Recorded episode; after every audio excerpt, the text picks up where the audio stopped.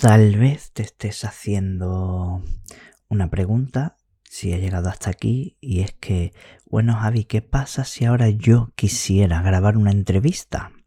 Si yo quisiera entrevistar a una persona que está mm, en otra ciudad, en la otra parte del mundo, o es mm, familiar de toda la vida, y yo quiero hacer una entrevista eh, con esta persona y grabarla en mi podcast.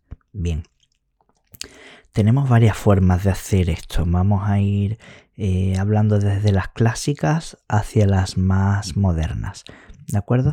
Eh, la primera, mm, lo más típico sería eh, hacer, por ejemplo, una llamada de Skype y grabar el sonido de esa llamada de Skype.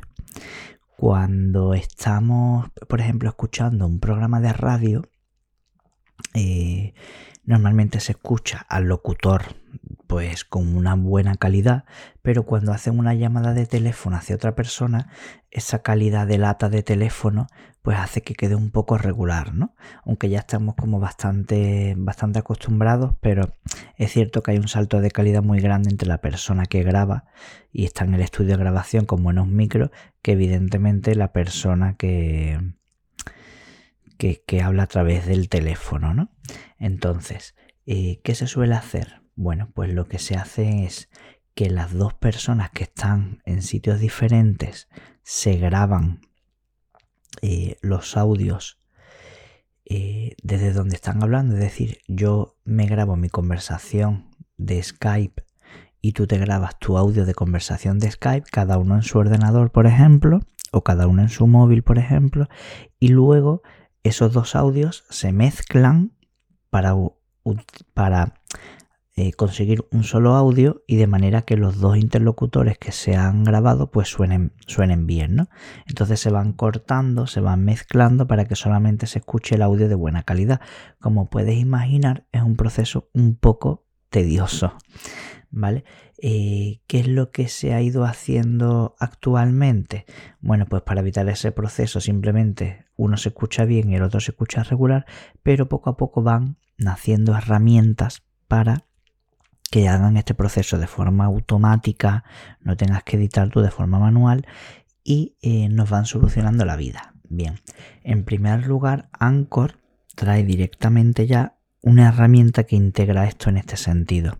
De tal manera que si tú quieres entrevistar a otra persona, lo único que le tienes que decir es que se baje la app de Anchor y automáticamente ya a través de esa herramienta eh, podéis grabar una entrevista y entonces te vas a ahorrar muchas complicaciones.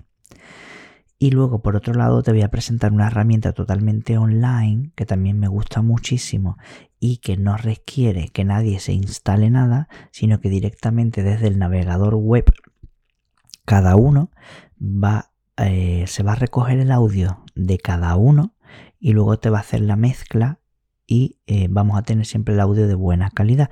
Esta herramienta online se llama Zencaster, que hablaré un poquito más adelante porque también es una herramienta muy interesante para crear podcast. Lo que pasa es que tiene limitaciones gratuitas y de pago, ¿vale? Pero para eh, simplemente una entrevista de dos interlocutores es gratuito.